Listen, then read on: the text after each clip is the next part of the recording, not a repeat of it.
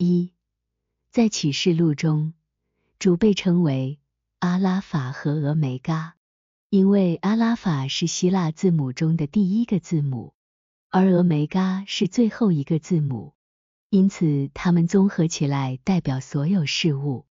原因是，在灵界中，字母表中的每一个字母都代表着某种事物，而原因，因为它用于发音。代表某种情感或爱，由此起源的是灵和天使的语言以及经文，但这是迄今为止尚未知晓的奥秘。A 二二十九。二。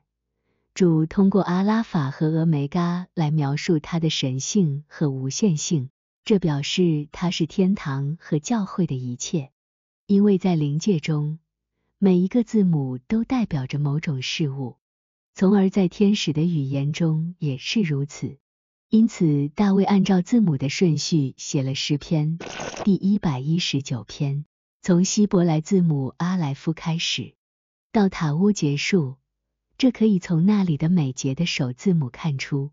类似的情况出现在第一百一十一篇中，但不是那么明显。因此，亚伯兰被称为亚伯拉罕。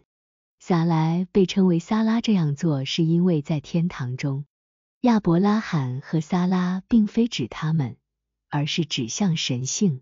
如此理解是由于希伯来字母 H 蕴含了无限性，因为它只是一个送气音。